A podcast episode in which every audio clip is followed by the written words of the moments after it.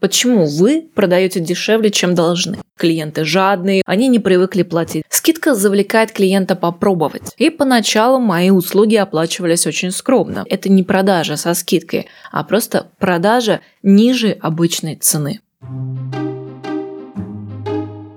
Привет! Это подкаст «Руки-крюки». Подкаст о том, что мешает экспертам в частной практике комментариях к одному из предыдущих выпусков подкаста я получила очень интересный вопрос от подписчика. Вот что он рассказал. На протяжении двух лет я вел дела бизнесмена. Начали работать мы еще на этапе становления фирмы, и поначалу мои услуги оплачивались очень скромно.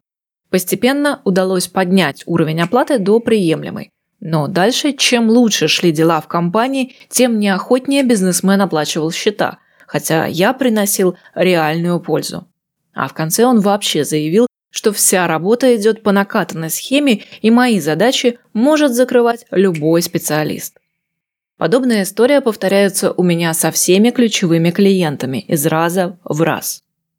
Мой вопрос – как удержать клиента на крючке?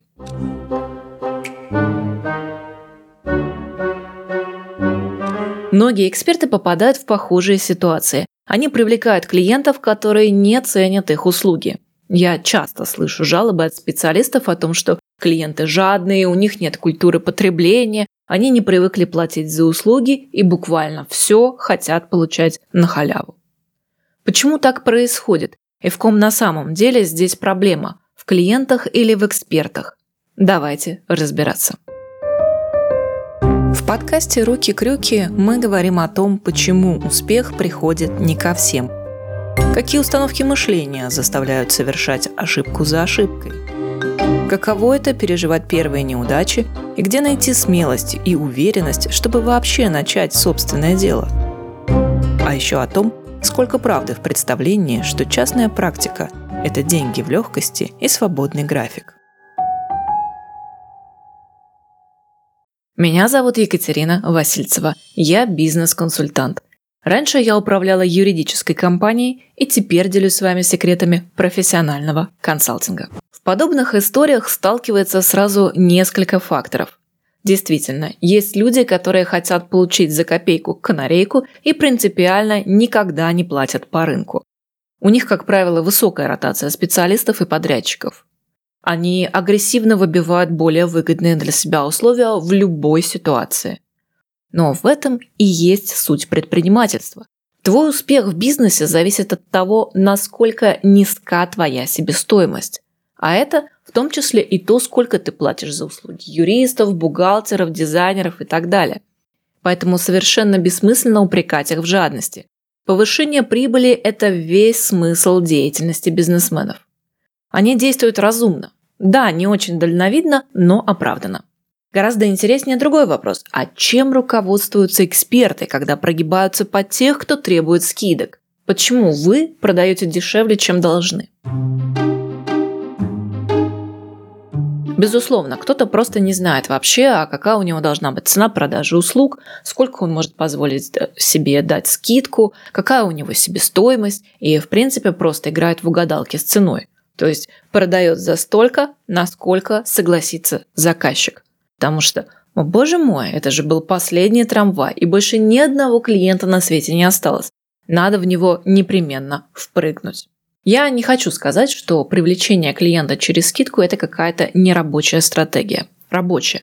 Но то, чем чаще всего грешат эксперты, это не продажа со скидкой, а просто продажа ниже обычной цены.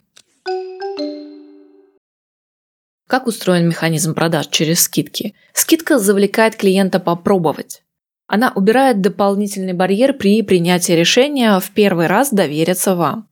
А дальше клиенту должно понравиться то, как вы с ним работаете, и он должен захотеть продлить ваши с ним отношения, но уже за обычную вашу цену. Поэтому сначала в сознании клиента нужно закрепить эту полную цену, потом определить условия предоставления скидки – что клиент должен сделать для того, чтобы ее получить? У скидки должны быть какие-то ограничители. Например, скидку клиент получает только если заказывает услугу в течение ограниченного времени или с каким-то пакетом обслуживания, или на определенный тариф или объем услуг. И, наконец, У скидки должен быть строго ограниченный период или объем действия, и он никогда, ни при каких обстоятельствах не должен меняться. Скидка не должна продлеваться сама по себе. При условии, что вы соблюдаете эти правила, история со скидкой превращается в двустороннюю сделку. В сделку не по поводу покупки вашей услуги, а в сделку по поводу покупки скидки на нее –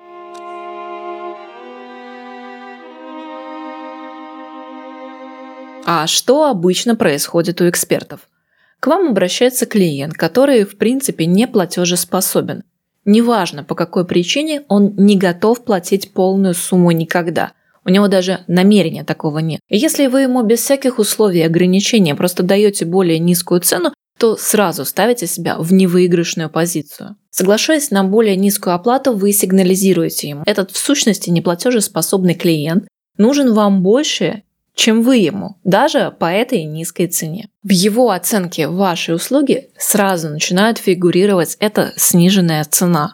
Он будет ее в дальнейшем воспринимать как реальную цену и стоимость ваших услуг. И если в будущем вы попробуете эту цену поднять, он расценит это как надувательство, как желание на нем и том, что он к вам привык, втянулся в работу с вами, заработать лишние с его точки зрения деньги – деньги, которые ваша услуга не стоит. У меня есть мастер-класс для экспертов в частной практике и во фрилансе, и я в нем подробно рассказываю, как работает восприятие ценности и как на нем грамотно строить ценообразование услуг. Еще один момент, который часто случается в длительных отношениях. Вот примерно как в ситуации подписчика. Начинали работать, выстраивали какие-то новые процессы, что-то настраивали, настроили, а дальше по накатанной уже дороге нужно эти процессы обслуживать и поддерживать. Если вы за создание нового, то есть за сложную, нестандартную работу брали меньше, а за поддержание уже существующей структуры хотите больше, то в этом и кроется ошибка.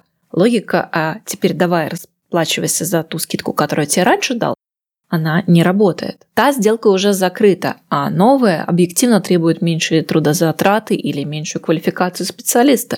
И какой же предприниматель будет за меньшую работу платить больше? Это как минимум нерационально. Поэтому деньги за работу нужно брать в тот момент, когда она делается, а не когда-нибудь потом. За былые заслуги никто никогда не будет платить. По крайней мере, это не будет происходить долго. Так что, видите, жадных клиентов во многом создаем мы сами наши страхи, наше неумение привлекать клиентов, боязнь отказываться от работы на невыгодных для нас условиях. Мы собственными руками создаем рынок демпингованных услуг. Помните, что ни один клиент не является последним трамваем. Если вы будете работать над продвижением, будут еще клиенты. Я желаю всем удачных сделок и клиентов, которые будут вас ценить. С вами была Екатерина Васильцева и подкаст «Руки-крюки». Подписывайтесь, чтобы не пропустить следующий эпизод. До скорой встречи! thank you